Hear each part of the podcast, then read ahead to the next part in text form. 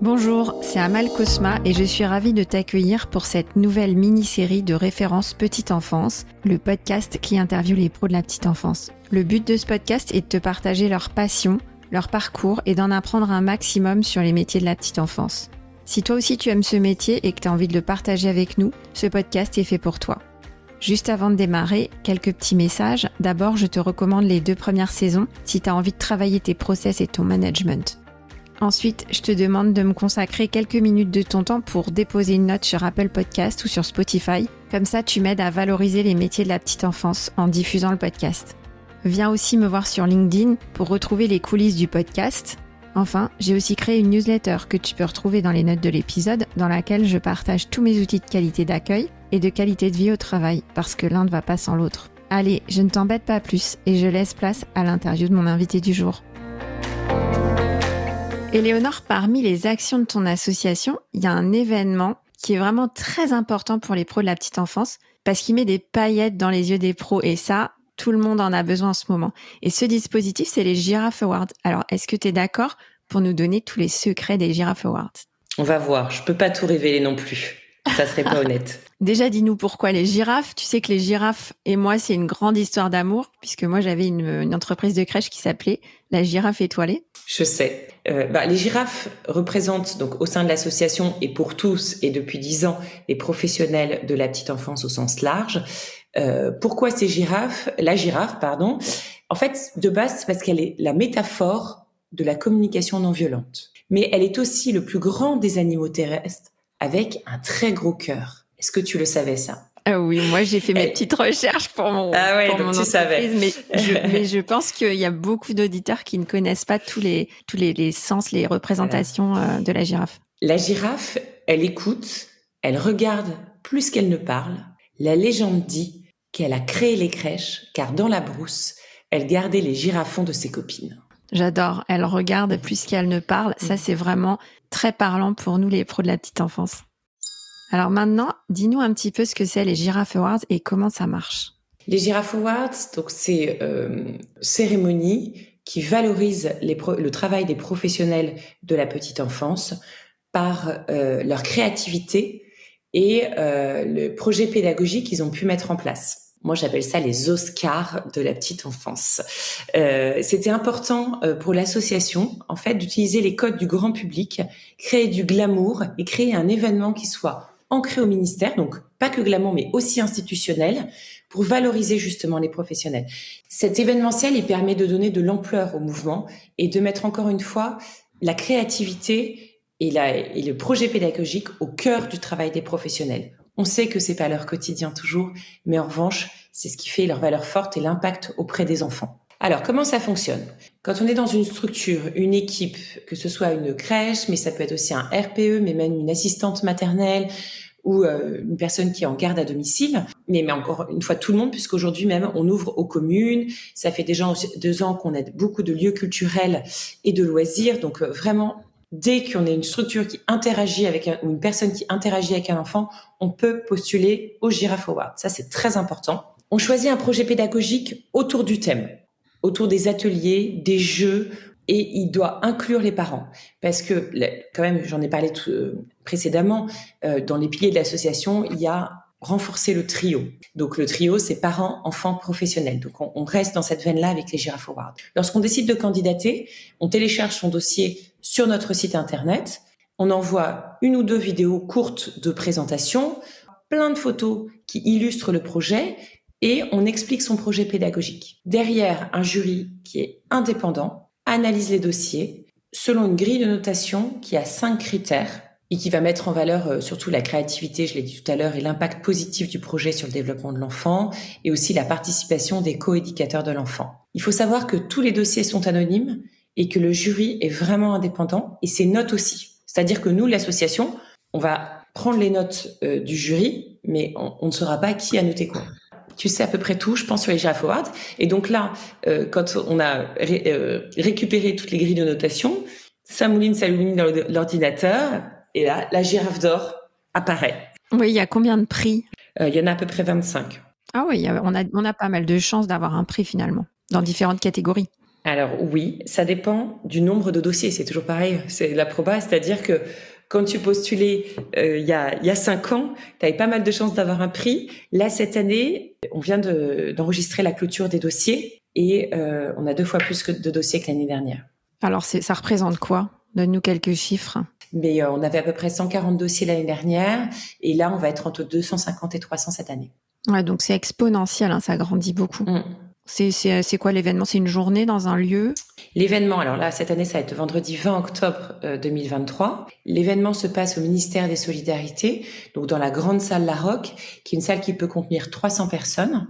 Les personnes présentes sont en général les personnes lauréates. Là, je vois l'année dernière, il n'y a pas un lauréat qui n'est pas venu prendre son prix. Ce prix est tellement valorisant qu'il y a même euh, la personne qui a gagné euh, un prix et qui venait de la Réunion euh, s'est fait financer son billet d'avion par sa crèche parce que c'est beau, c'est fort de recevoir un, un prix au Giraffe Awards. Ça a une valeur inestimable et pour d'ailleurs la structure et la personne qui a travaillé dessus qui est leader, on va dire. Donc euh, c'est vraiment génial, c'est vraiment un moment d'émotion. Euh, on peut retrouver d'ailleurs euh, tout, toutes les cérémonies sur notre chaîne YouTube qui s'appelle Télégiraffe ou sur notre site internet. Et, et c'est vrai qu'on peut voir toute la, ouais, toute l'émotion qu'on peut ressentir, tous les discours des personnes qui reçoivent les prix. C'est vraiment un moment de rassemblement, de positivisme qui est, qui est très très fort.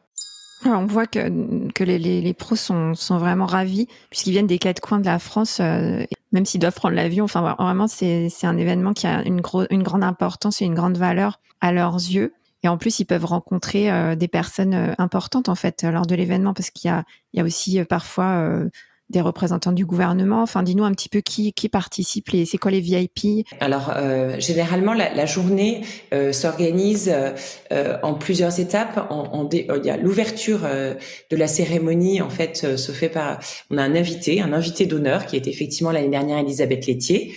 Cette année, je ne vous le divulguerai pas encore.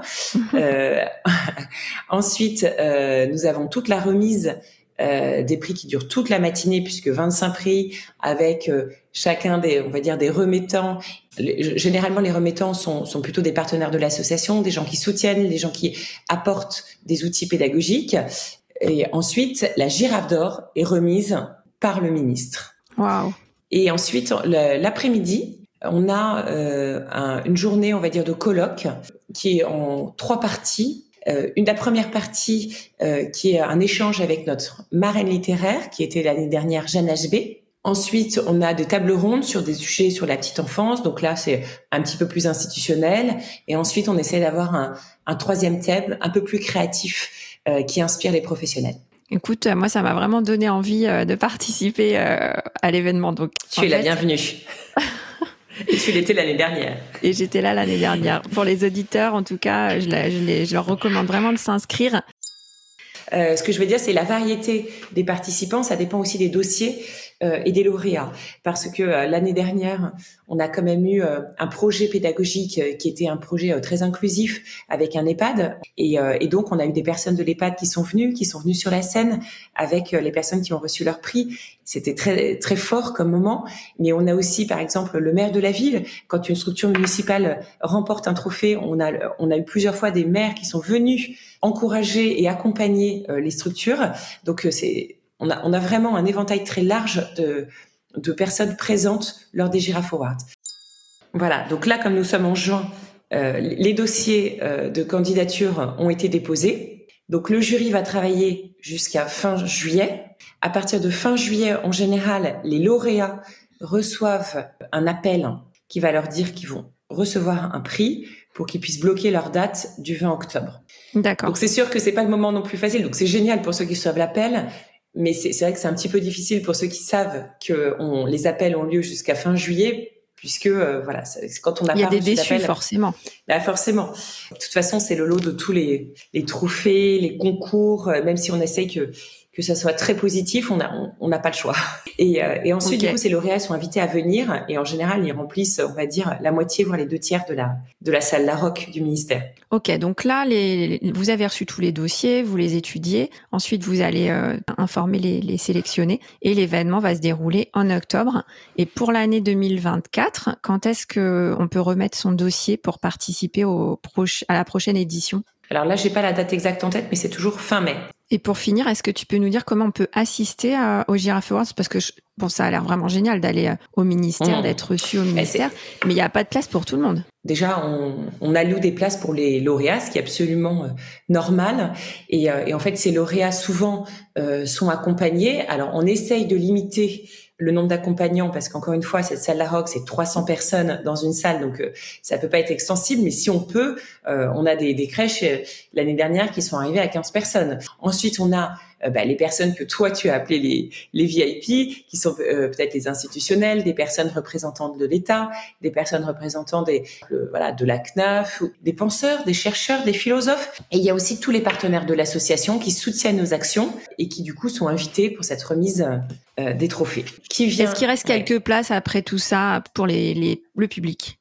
Oui, en général, il reste quelques places et on le sait euh, entre euh, voilà fin septembre, on peut on peut dire et en général on, envoie à tous les euh, candidats au Giraffe Award une proposition pour venir.